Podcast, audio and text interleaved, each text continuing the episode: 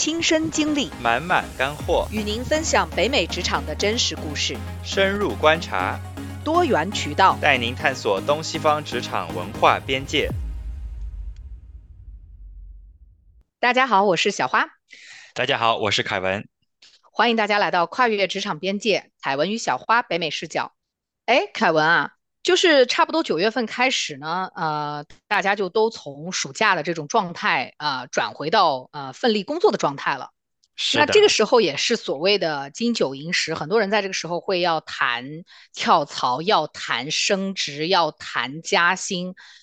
不如我们今天就来聊一聊，怎么样跟老板谈升职加薪吧？可以，可以，这个话题我觉得很有意思，我觉得我们的听众朋友应该都很感兴趣这个话题。我相信是的，每一个打工人在漫长的打工生涯当中都会遇到这种情况啊，自己有了一些成长，自己对公司的贡献变得更大了。那这个时候你怎么去让你的这个价值反映在你的这个职位或者是这个薪水上面？所以我觉得我们今天来聊一聊这个事情，应该是蛮有意思的。是的，是的，嗯，小花，那你在你的这个呃职业生涯之前，你有过多少升职和加薪的经历啊？嗯，我觉得我更多是嗯，通过跳槽来实现啊升职跟加薪。那么在职的时候，嗯，我去争取过的其实反而是深造的机会。嗯，哎，就是公司公司给你报销这个学习的这个费用。啊，对对对对对，这个也是一种这个诉求的一种呃方式哈，就是说你跟老板的诉求可能不仅限于是升职或加薪，那像小花这种就是深造学习，我觉得这个也是一个很好的一个呃的诉求，对吧？嗯，对，其实我们今天就要谈到最重要的，在你去谈这个升职加薪之前，你要明确的就是你的目标，就是你到底是想要哎职位换一换，还是呃你想要真的。加薪，还是说你想要给你的 team 加人，哎，给你的团队加人，还是说你希望有一些深造的机会啊，甚至是一些比较贵的这种深造机会啊啊，比如说是再读一个学位，或者是嗯再有一个考一个证书这样子的，那或者是其他诉求，嗯，甚至你的目标可能是就是其实就是给公司一个最后通牒，其实你想走，这你可能也是要就事先明确好的。对对对对对对，或者说是就是说，你如果有手握其他 offer 的话，对吧？你也可以利用这个来作为一个 leverage 来跟公司谈判。嗯嗯，对，所以就是说你在呃行动之前就要把你的明目标给明确掉。对，一定要想好要干什么。对，但是呃，小华，你觉得现在的这种大环境下，你觉得是一个谈加薪升职的好时候吗？嗯，其实我觉得这个就是呃战略的第二步。除了你明确目标，我觉得就是要了解一下你周边的这个环境。那可能在很多市场，现在经济其实都是不太好的。嗯，呃，但是在有一些行业或者有一些特定的公司，它可能因为一些嗯不一样的这种呃商业的这种活动状况，那么使得它可以有一些这个机会来去提供给他的员工进行一个呃更好的这个提升。那我觉得这个就是你战略的第二步，就是要了解清楚哎公司的这个状况和这个经济的大环境。嗯，对我非常同意，因为我记得，呃，在我之前的一个职业生涯里面，啊，我当时，嗯，就自我感觉可能在这个公司待的时间也比较长了，然后对公司也做了相对来讲一些贡献吧，然后我当时，嗯，就有这个想法，说想跟老板谈升职加薪，但是呢，刚好我当时又在啊这个嗯 finance 下面，所以说我刚好又可以看到公司今年的这个财务运营状况，然后我发现今年公司好像。像盈利状况不是特别好，对，然后我就左思右想，我说公司都没钱了，那还会给你升职加薪吗？对吧？对，我觉得你这个就谈到了一个重点，很多小伙伴可能就会问，哎，我又不是公司的财务，我怎么知道公司今年赚不赚钱？我怎么知道这那？其实我觉得，呃，凯文跟我今天在这里想讲的就是说，其实你你是真的要去花一点精力跟时间，去花点心思，对，去了解公司的情况的。那经济大环境，你可能听哦，比如说，嗯。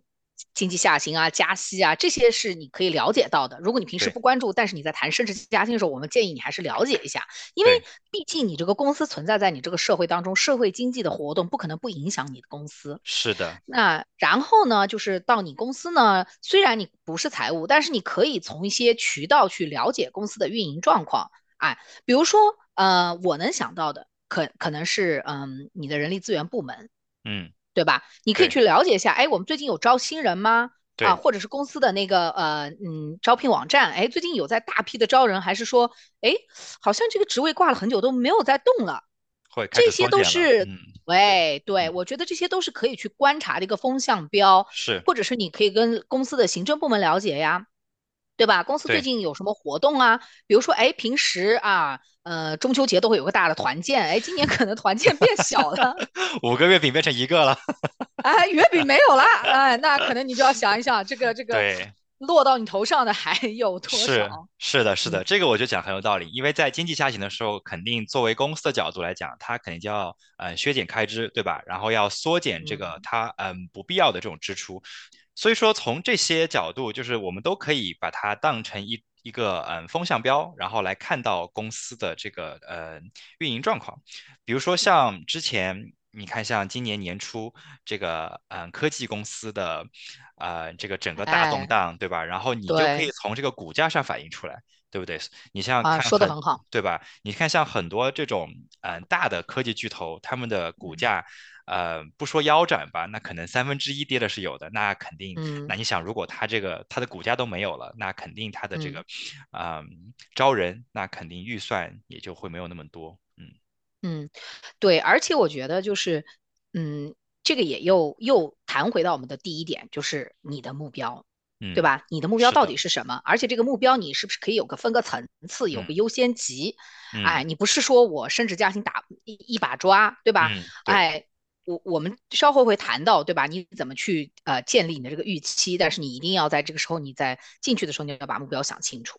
嗯是的，是的，我觉嗯得，呃，我们从这个，嗯，大环境就可以直接切入到我们今天想跟大家分享的第一个点，就是说我们的要跟老板谈升职加薪的技巧。那我觉得第一点很重要，就是说你要选好你的时机，对吧？我觉得你提升职加薪就不要非常的盲目，就比如说。第一，比如说今年公司的这种嗯财政嗯状况不好，那你还要跟老板提加薪，那即使老板觉得你其实工作做得不错，但老板他也因为他还是要从公司的嗯角度来考虑，那他即使想跟你加薪，那他我嗯，觉得他也是这种嗯心有余而力不足，对吧？没错嗯，所以。说对，而且呢，而且我觉得像公司一般来讲，它可能有比如说年终或年底的这种考评，那如果你刚好比如说你在年终嗯考评的时候，你拿了一个比较好的一个 rating，那可能在这个时候你就是一个比较好适合说话的一个时机，对吧？嗯，没错，就是说，呃，你这个说话的时间节点很重要，因为，我我们在之前的这个向上管理其实也谈到过，就是说你对于你的这个呃老板的这个情况以及你这个周围的情况，你还是要有一定的这个了解，你不是说很虎的就冲上去说，哎，我今天必须得给你加薪，不加我就不走的那种感觉，对吧？对，对，啊、对，这个时间点真的很重要。然，后我觉得下来，我觉得接下来可能就是一个你怎么个提法。嗯。那你觉得这个小华，你觉得这个升职跟加薪，嗯，通常是一起提呢，还是说它是一个比较分开的？呃，或者说就是这两个它的方式会不太一样？哎，我觉得你这个问题提的很好。嗯，嗯其实这个就是呃，看你对公司这个呃了解情况，以及公司到底内部的一个运作是怎么样。因为我经历过的就是有各种，就是有的是升职不加薪，就给你 title 往上帮帮帮，反正 title 不值钱，给给嗯多给你点，给嗯，给你个职位我不在乎。那么对，像相当于一些乙方的这种公司哈，做乙方的这种公司就很容易产出现这个情况，就是说随随便便就给你一个更大的 title，但是可能就是好像跟这个钱不挂钩。那还有的就是比如说像一些非常成熟的这种大厂，我嗯知道他们是有一个一个一个级别一个一个 band 的，对吧？嗯对，那这种时候就是说，嗯，它也有很硬性的规定，比如说你要怎么样怎么样怎么样，你才可以到下一个级别。那这个就是另外一种公司的情况。那还有一种呢，就是说的确是升职跟加薪是挂在一起的。嗯哎，嗯那这个时候呢，可能就是说你不升职你就不加薪，那么你加了嗯。薪必然要升职，那这个可能就只能做放呃放在一块儿谈，所以这个就是要看你公司这个状况，我觉得这个要区别对待，这里没有办法嗯给大家一个啊、一刀切的这个方案。对，因为我觉得可能升职来讲，其实要看重的，呃，我觉得方面可能会更多。因为第一，你要看公司有没有这个 head count，对吧？就是说有没有，这个呃坑人，有没有这个坑位？对对对，有没有坑位。这个萝卜坑。对，如果没有这个坑位的话，那要看公司它有没有这个预算来增加你的这个呃 scope，没错，对吧？嗯，就是，因为像我知道，像很多科技公司，其实，嗯，因为像很多时候是一个萝卜一个坑，但是呢，很多科技公司可能觉得说，如果你这个人就是你，比如说你有一个 project，就是说你可以扩大你这个做了东西的这个 impact 跟 scope，那有可能公司它就会给你拨一些预算来创造一个职位给你，我觉得这个也是有可能的，嗯。然后呢，我还记得，就是因为你刚刚说有啊、有这个升职不加薪嘛，其实我我记得我当时 就遇到过这种情况，历过吗？经历过，经历过，真的是经历过。其实现在来看，因为如果你不提的话，我还真的把这事儿忘记了。就是嗯因为刚刚你一提，我就突然想起来，其实当时我记得我当时的心理感受，嗯，是不太舒服的。因为毕竟，哦，嗯，因为毕竟我觉得你既然给我升了职，对吧？那我所要嗯，做的，东西和我要所承嗯承担的这个责任，肯定要比我之前的这个嗯职位要大或者要多很多。嗯那但是呢，这个又没有在这个 compensation 方面给反映出来，我当时就觉得，嗯，可能就不太舒服。然后我当时我又想，我又想说，我毕竟也是在一个学习阶段吧，对吧？因为我觉得这个事儿当时很困扰我，我也跟我的老板谈过这个事情，嗯然后嗯他就，嗯，我记得他讲的是，他就说。我们也算是在给你一个机会来考验你，，PUA 啊，这是 然后他就说，我们来先看看你的这个 职位做的怎么样，然后做的好的话，我们三到哎呦，六个月，完了完了完了完了，三到六个月过后来，对吧？然后来重新评估。然后呢，当时呢，我又觉得我我确实需要这个经历。那我觉得嗯我自己给自己的这种设定就是说，我要么就忍，要么我就滚蛋，对吧？那我当时既然不能滚蛋，那么我就觉得那好吧，那就。哎呀，我觉得那就钱吧，对吧？反正那就那就嗯。少吃一点吧，那少用一点吧。然后对我就这样继续下去了。嗯对，我觉得你刚才提的这个点很很好，就是说你对公司了解，还有你对老板的了解，就是说这个升职和加薪是不是挂在一起的，这个东西是不是嗯挂钩的？嗯，呃，还有一种可能性就是说，比如说你在做一个呃某一个工种，然后你的你想要转一个工种，那可能这个时候反而会出现你说这种情况，就是说，好，我们先把你的 title 改了，因为你就是你需要去做这些工作的对接，那这个时候你的这个你你这个薪酬跟不跟得上，可能是要以观后效。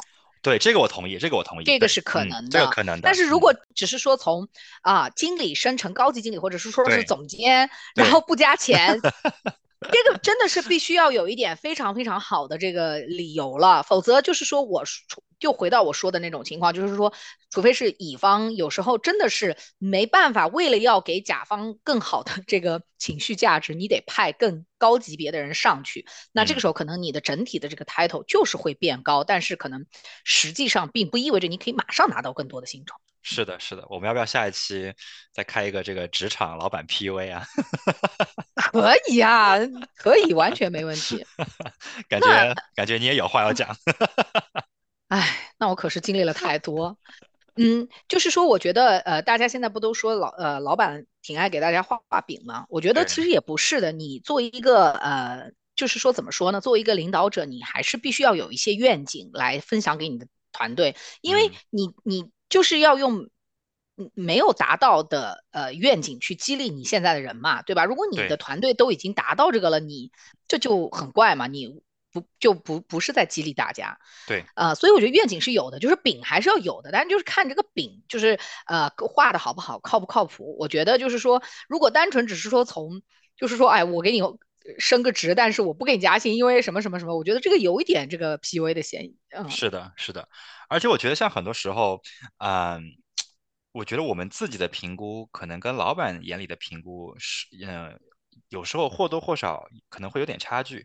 所以说，当你呃跟老板来聊这个升职加薪的时候，你光口说无凭。所以说，我觉得有还有一个最重要点就是说你。你需要把你日常做的一些这种，呃，这种工作呀，或者说你的这些呃 achievement，尽量把它写下来，就是说养成一个比较好的习惯，然后，来呃建立自己的这个嗯升值素材。比如说我今天跟 A 组做了一个这个 project，对吧？那我嗯那如嗯嗯果这个 project 的嗯 impact 很大，那我可以把它写下来，或者说我做了什么，我做了什么贡献，嗯然后这个 project 的 impact 是什么？我觉得像这种东西平时都可以，就是我们有习惯可以写一写，因为其实很多时候到了，比如说到了年末的时候，你突然要要回想这种东西，其实很多时候是回想不起来的。对对，在你写年终或者是啊、年尾总结的时候，你总是觉得哎呀完了，我又没写。就是其实，你自己要就是有这个习惯要记录下来。我觉得你就。等等等最后那一下，其实我觉得你能够想起来的东西真的非常有限。是的，是的，因为其实我觉得我们平时可能大家都会很忙，然后其实也做了很多东西，但是有时候你觉得你到头来说，哎，我今年到底做了什么，对吧？那那如果我们有这样一个书面上的一个东，西来参考的话，我觉得是呃，就是呃是可以给你升职加薪这个添砖加瓦的一个很重要的嗯，没。错，哪怕你不是每天嘛，你一个礼拜或者比如说你的项目就是一个月，对吧？然后到了时间了，哎，你保质保量的完成了，而且还没有超过预算，那这个不就是一个很大的这个成就了吗？那这个时候你就应该要记一笔啊，对吧？可能离你的，着年终还很远，那这个时候你要写一下。然后。还有就是，呃，我觉得很多小伙伴会说啊，我做了什么什么什么，然后这里也是建议大家尽量去看，嗯，你的这个达成了什么结对果，而不是说果很重要。老想着我做我做了什么。嗯，而且要量化这个结果，我觉得是需要有，数字来支撑。比如说。你说，比如说你说你做了一个这个什么样的一个 project，对吧？你为公司，比如说你节省了多少多少钱，那就是你不能说啊，我节省了很多钱，或者说我节省一对对些钱，你需要把这个东西量化出来，对吧？这样你量化出来的话，就是我觉得可以作为一个比较好的一个呃谈判筹码吧，对吧？对，嗯嗯而且你这个给了我一个灵感，我刚才嗯，就想到了，甚至是失败的，你也可以总结说为什么失败。对其实对对。也是一个你，对吧？你至少给到老板说，你一直在你的这个职职业的这个生涯当中在不断的提升。是的，失败的经历其实有时候也是个好的经历，对吧？那么你至少可以是就是证明说你在这个失败的这个呃过程中你做了什么贡献，那你学到了什么，你给你给这个组带来了什么样的一个正面的价值，我觉得这些都是很重要的。嗯，然，后我然后然后我还想起来一个事情，就是说我觉得当你有这样一个比较有数字或者是事实依据的一一个 doc 来呈现你的工作的话，就是还要注意到，就是说。嗯，不要来打感情牌。我觉得这个是我，如果我是老板的话，我觉得我会很难堪。嗯，嗯，对吧？什么意思呢？展开讲讲。我就想说，比如说你说啊，就是我最近生活过得很艰辛，老板你给我升个职吧，对吧？如果我在想说，哦，我觉得如果作为一个还是要老板来讲，专业，还是要专业。对对对，我觉得就不能不能就是光打感情牌，我觉得这个是很可能很多啊、小伙伴，我觉得可能在现在的这种呃经济可能下行的一个环境吧，嗯、他们可能说啊，最近比如说房租又涨啦，然后这个白。呃生活成本又增加啦，那你应该嗯给我加薪啊，但嗯，是对吧？我觉得如果你没有给。公司带来这种价值，他为什么要给你加薪呢？嗯啊、我你让我想到了之前的一个例子。其实你说的这个点非常非常好。如果你真的是生活上面有困难，我们就来想我们怎么解决你生活上的困难。嗯我原来在一个公司啊，那那个老板跟我呢相处的也非常好，我是非常敬重这位老板的。然后我嗯们当时呢在美国有有个办公室，然后办公嗯室呢有一个我们的这个呃同事，他的小孩呢是有一点呃需要特殊照顾的，所以嗯，呢他必须要在三点呢他就要走。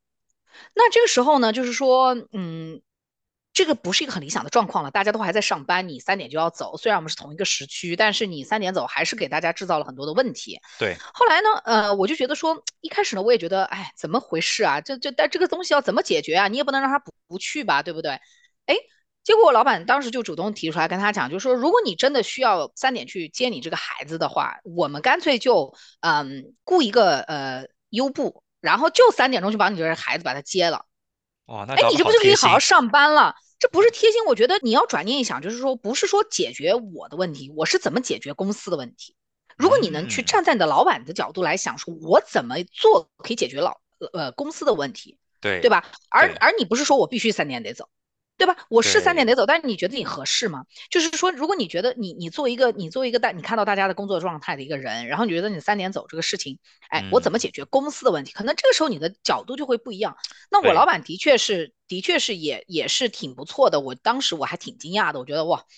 还挺人性化的，就说嗯你干脆就找个 Uber 去帮你帮你接孩子，就是你不嗯，要老是三点走，因为这样对大家的这个这个。士气对，也很有影响，大家都，会觉得叽叽嘎嘎的，觉得哎你到底在干嘛，对吧？对对对，而且好像显得了，如果老板让你三点走呢，感觉好像也是有点怎么说呢，就是有点偏心，嗯这也不太嗯嗯，好。总体来说，就是对对这个公司的文化不太好。对，今天你三点走，明天我三点走，对吧？然后大家对，就最后大家都走了，最后不要上班了。没人上班。对，我觉得你这个讲得很好，就是说你要很多时候需要换一个角度来思考问题，因为很多时候我们做就是做工作做久了，可能呃会经常会下意识的就是只站在自己的角度想，哦，比如说我为这个公司做了那么多，那我应该得到什么？但其实有时候你要想一想，那如果是你站在公司的角度，对吧？那你为这个公司创造多少价值？那那如果你站在这个老板的角度，那他为什么要给你做这个事情，对不对？我觉得像你这样说就很有道理，就是说你要换一个思维来看这个问题。嗯，真的。是多多嗯，站在别人的角度考虑考虑问题。对是的，是的，是。如果我们大家都为对方多想想，世界应该会变得更美好。对，没错，要唱起来了。是的，是的，对。然后我觉得说到这个换位思考啊，嗯，我觉得很多时候其实，嗯，就像我们要如果站在老板角度想的话，如果老板真的很喜欢你，然后你真的也为公司做了很大的贡献，那老板决定给你升这个职加这个薪。但是很多时候，呃，我觉得有一些东西可能是在，嗯，老板所能控制的这种情况之外。比如说这个决定不是老板他能做的，对吧？可能老板还需要向他的上级来汇报这个情况。那我觉得说，你作为员工，那你要想着怎么样为你的老板去减少这个工作量，就是说你没错，你能尽量把什么东西都给他做好，就是说，你尽量对吧？尽量做到他能把你这个 case 拿到就可以 present 给他的老板，而而就是。他不需要做更多的一些工作。这样的话，我觉得如果我是老板的话，我肯定会比较乐意这种员工，就是可能他都会想在我的前面，然后把我的东西然后都做好。嗯没错，我觉得这个就是说，也是你自己的一个职场的技能吧。就是说嗯，你，你怎么样去更全面的这个看问题，就像你刚才说的，多想一步。嗯，对，而且就是说，理论上来讲的，老板应该会比你多很多事情，很多责任，呃，很忙啊、那这个时候，你是不是可以把尽量的把你自己的障碍给它清除掉，然后让你更容易的去达到你的这个目标？我觉得很多时候，有时候大家就会觉得说。有时候不站在别人的角度想问题，有时候不站在自己的角度想问题，有时候你觉得你其实是帮帮别人吧，其实你其实是帮的自己，嗯，对吧？有时候你帮你自己，其实你是在帮别人，别人，所以我就觉得对。有时候这个思路真的要是搞清楚一点。是的，嗯是的，但很多时候都是相辅相成的，对吧？嗯，对方方便了自己，你也方便了大家，方便大家，也方便，自己。嗯，而且甚至哪怕老板可能对你并不是特别感冒，但是我觉得如果你把这些资料都准备齐了，对吧？除非这个人有点毛病，否则呢，他也不会给你就是说故意的呃压嗯，着你，对吧？这个我们在向上管理已经讲过了。对，呃，正常来讲，大家就是说还是呃，对吧？举手之劳都是愿意的嘛，对吧？对。没有人会要这样子。嗯。哎，小华，那我想再问你一个问题啊，就是你觉得啊、呃你在中国工作这么多年，你觉得这个跟老板谈升职加薪，在北美跟中国有区别吗？其实我觉得说到底是没有区别的，还是看你跟关老板关系好不好。这个跟我们刚才分享的这些技巧，可能听上去有点矛盾，怎么有点实并 把前面的分享全部都给推翻了哈、感觉都没用了。不是不是，你干货还是要有的。但是与此同时，我觉得还是看你这个人，他除了你的这个专业以外，你的一些其他的，哎，这个嗯情商方面的东西。因为就是说，举个最简单的例子，如果我是一个公司老板，我嗯要升职加薪给一个人啊，特别是一个人的这个要担任更多的责任了，这个时候你跟旁边的人这个关系搞不好的话，你这不是给公司设置障碍吗？嗯，对吧？那当然，你有嗯的有有很多人可能大家就觉得啊，要么他就是这个人很油滑，或者要么这个人他很拍马屁。但是与此同时，你就看到这个人他其实可能好像公司上上下下没有特别讨厌他的人，嗯这嗯可能就是哎人家的过人之处。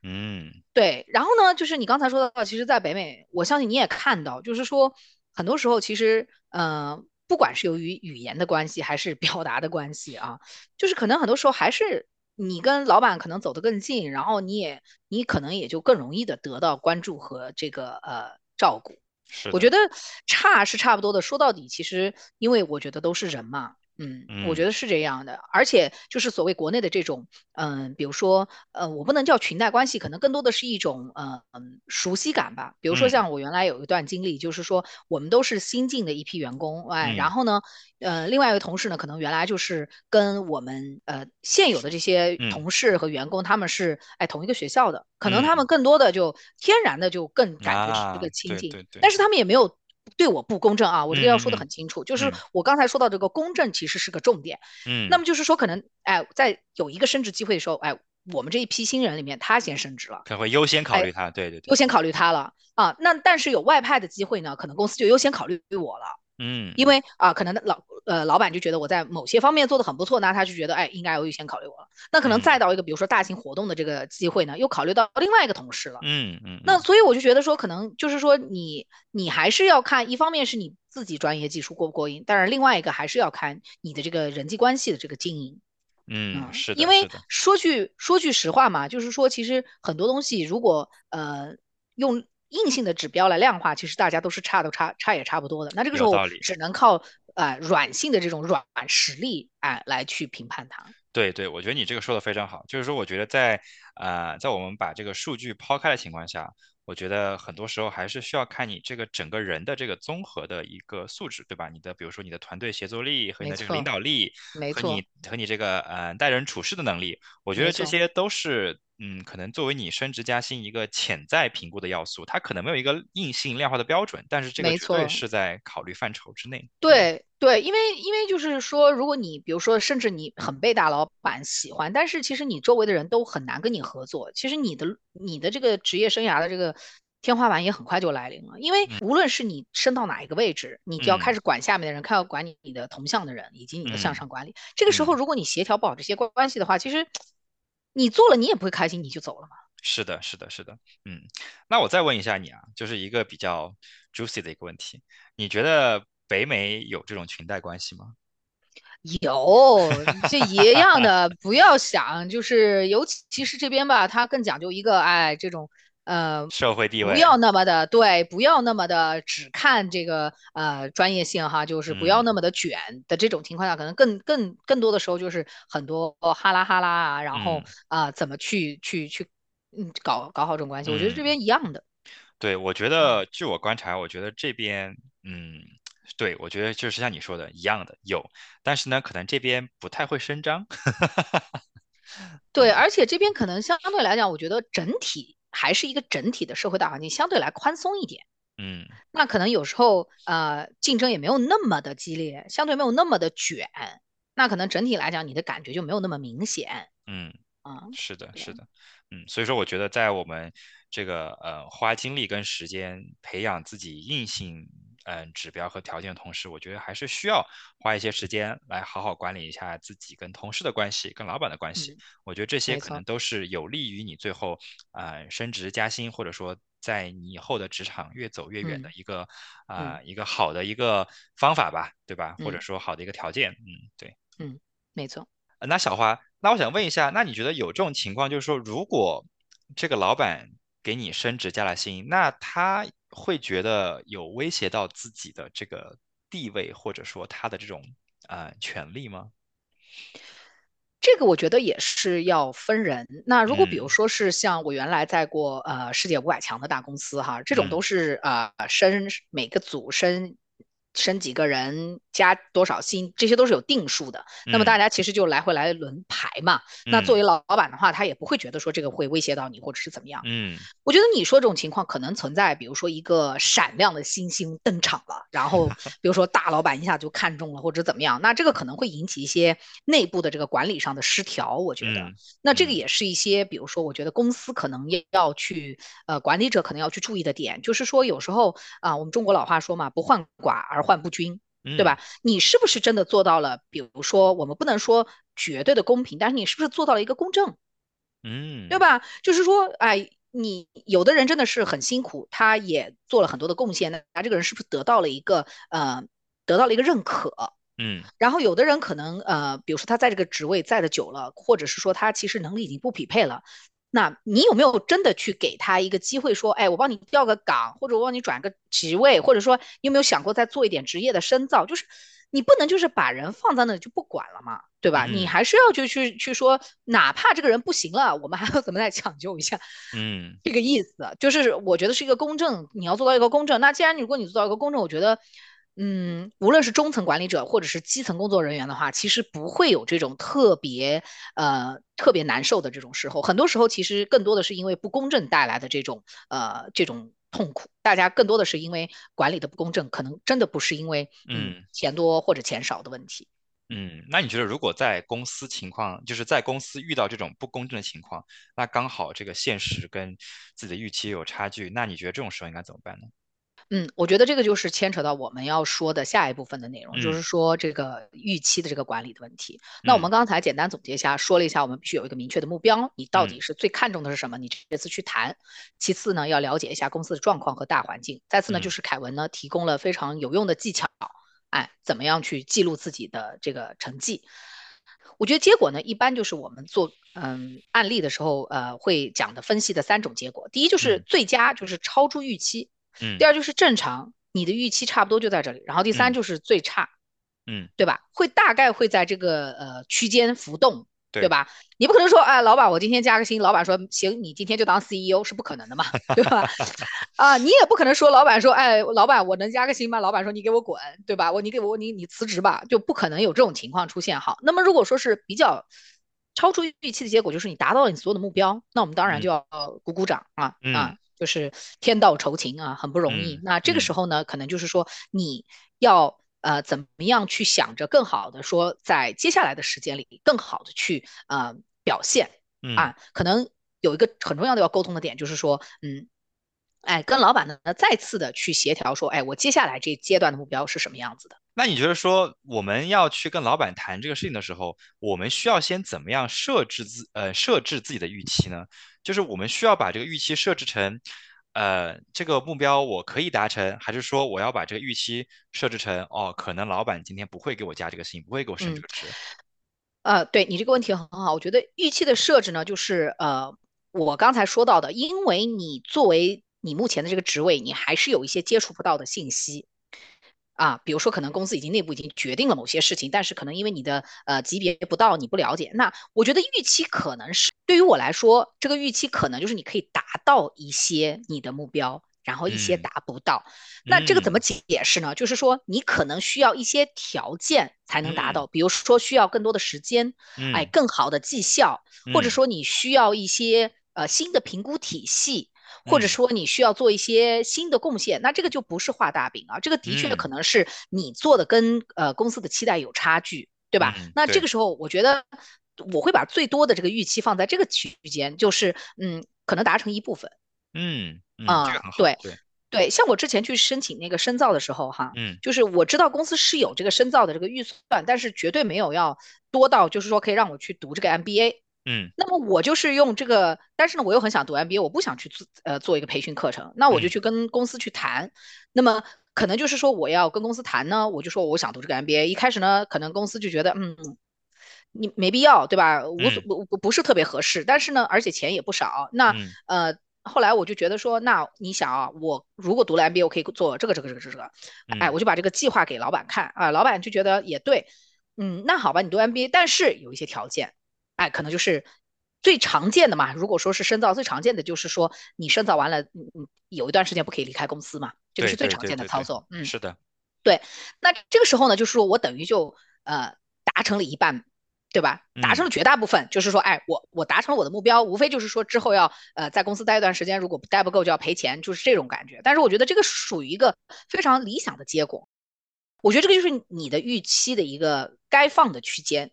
就不要想着特别好的结果或者特别差的结果，可能更多的时候，大部分就是在这个中间达成一半，达不成一半。嗯，那你有什么经历可以可以分享一下吗？嗯，你的你怎么管理你的预期？嗯，对，我觉得我的预期可能跟你这个很就是很类似啊。我觉得我嗯，我一般如果有这种要求会提出来的话，我可能会把我自己的预期设定为，就像你说的，就是折中。可能我也不会呃，就是期望最好，因为我觉得可能有时候期望越大，失望越大。然后呢，呃，但是呢，我可能也不会想的太差。因为我想，如果我既然就是能做，就是能做出这样一个决定，要去找谈，这个事情，我觉得应该也不会就是差到那么多。呃，如果我真的觉得就是说，呃，很差的话，那我可能就不会去提这个事情。没必要谈。嗯，对对对，嗯，所以说我觉得我一般情况也是会就是涉及到一种就是可能一些能达到，一些。达不到，对，折中。我觉得折中是一个比较可能舒服的一个生活状嗯。态吧，对吧？我觉得，嗯，就是你把你的心态调整好，嗯而且我觉得刚才你说的那个例子呢，呃呃，也是一一个预期管理，就是说，当你达成的这个结果可能不是你预想的这个结果，你要怎么去管理你的这个情绪和你的接下来的这个工作？嗯就像比如说你那个老板说，哎，我给你升职，但我不给你加薪哦，嗯，哎，那你你不能就是怀着怨气，你懂吧？哦，就因为我没，有达到，我我我接下来 我就开始搞破坏，这个不行。对，这个非常不行，嗯，对，这个是你预期的一部分，就是说当你。当你接受这个结果的时候，可能就是对。嗯，不能说说哦，我一边我一边在这个啊、行吧行吧好吧好吧，然后另外一边我在后面骂人啊、这个你这。个说的非常好，就是说，我觉得在你要就是你决定接受的那一瞬间，那你就应该调整好自己的心态，你就该想说，那如果我既然哎，我接受了，我就不要抱怨，我就踏踏实实把工作做好，对吧？那如果老板说啊，我们三个月或者是啊就半年过后，对，然后我们再来嗯，看，那你到时候可以 follow up，对吧？如果到时候他还是他还是没有给你这种承诺的话，我觉得你可能到时候你可以再来评估一下你就是当下的那种状态，你是到底想走还是要想留？我觉得，嗯，对，我觉得就是心态要把心态调整好，嗯，不要抱怨，就是说你既然决定了就不要。抱怨，嗯，而且我觉得就是说做事说话都不要做绝，对吧？就是说你不要呃觉得好，这个就是就是最后的最终的结果了。我觉得我们作为打工人来讲，其实终点线是很远很远很远的，你是一个，漫长漫长的过程。那比如说你这一次谈了可能不太理想，那我觉得要留活口，就是说，哎，那好，对对对我们要怎么达成我的预期，对吧？或者说，公司有能什么，我是能更好的去做做出我的这个成绩的。那，这个时候，你可能老板就会觉得你是一个整体来说是一个非常积极的心态，而不是说好吧，whatever 就随便吧，就这对对。样吧，不不能这样，因为你是一个长跑，你是一个很长的过程。哎，嗯你这个说得非常好，我觉得你，我觉得这个就是，嗯、可以给包括给我和我们的很多嗯、呃听众朋友一个参考，就是说，其实你的职业生涯是一个长跑，它不是一个 sprinting，对吧？就是嗯嗯，嗯，就不是就是冲刺，对对对对，它不是一个嗯、呃冲刺，所以说很多时候即使没有达到你的预期，所谓就是说即使没有达你折中的预期，但是最后如果你还可以从中获益。比如说，老板他跟你说，OK，你可以这方面做得更好，或者这方面做得更嗯好，那你至少有一个这个叫 action plan，对吧？你可以 close the gap，对。这个也是，我觉得这个其实也是一个 winning，我觉得这个戏也是个 winning，嗯没错，没嗯，错。你接下来有进一步的这个呃行动计划了，你有这，个呃嗯目标了，我觉得也是一个达成，对，也是一个目标的达成。因为嗯，有时候有时候不是说你想要什么就一定有什么的，嗯，对对对，但也不意味着你就一点都没有。嗯我嗯，觉得还是心态要放平。非常嗯同意，对，就是心嗯态，我觉得心态很嗯很重要，很关键，嗯嗯。而且我觉得你要去特别的，因为人从心理学来角度上，当你被拒绝或者说你没有完全被满足的时候，你可能更多的去关注你自己的内心。我觉得越是这个时候，你可能越要去听对方的这个在讲什么。有时候你要去听这个话外之音，对吧？对，如果你没有达成的那一部分，哎，比如说你的老板在说的是什么？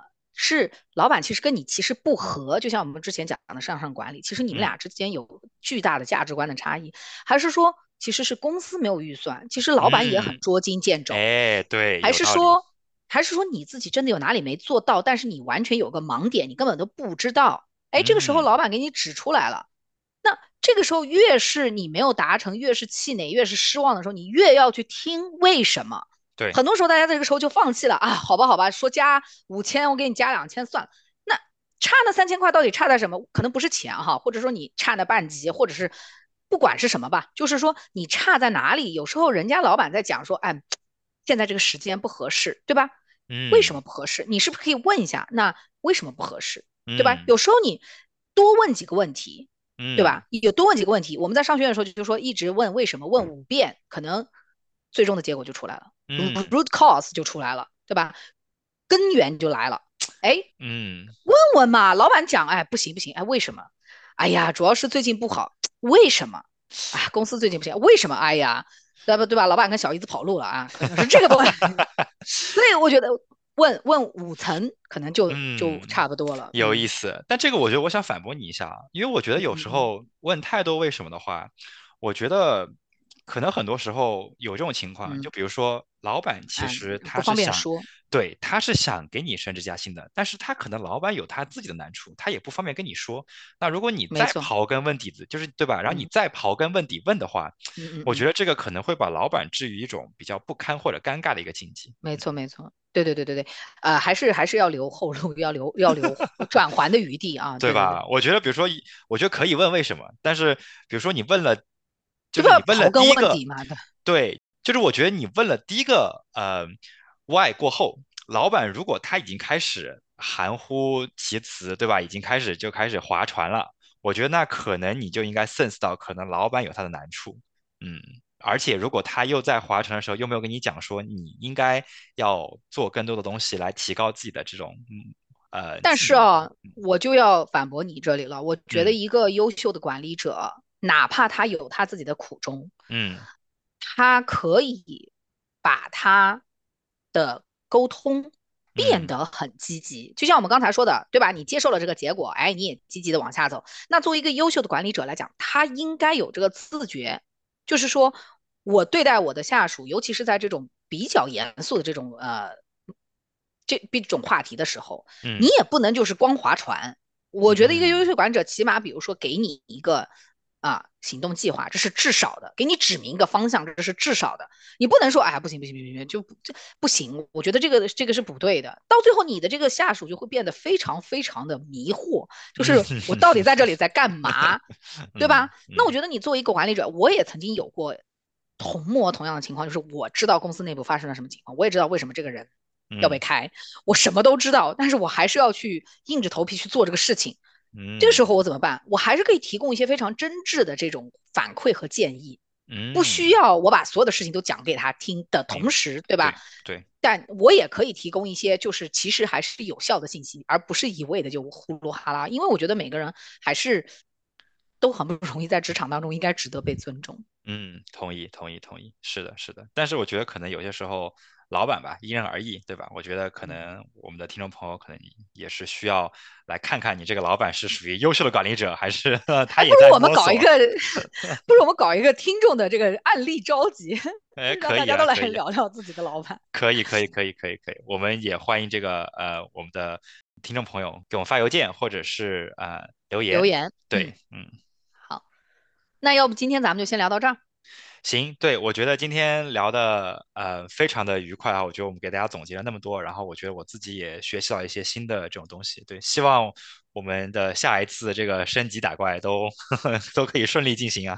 对，祝大家升职加薪啊，少加班。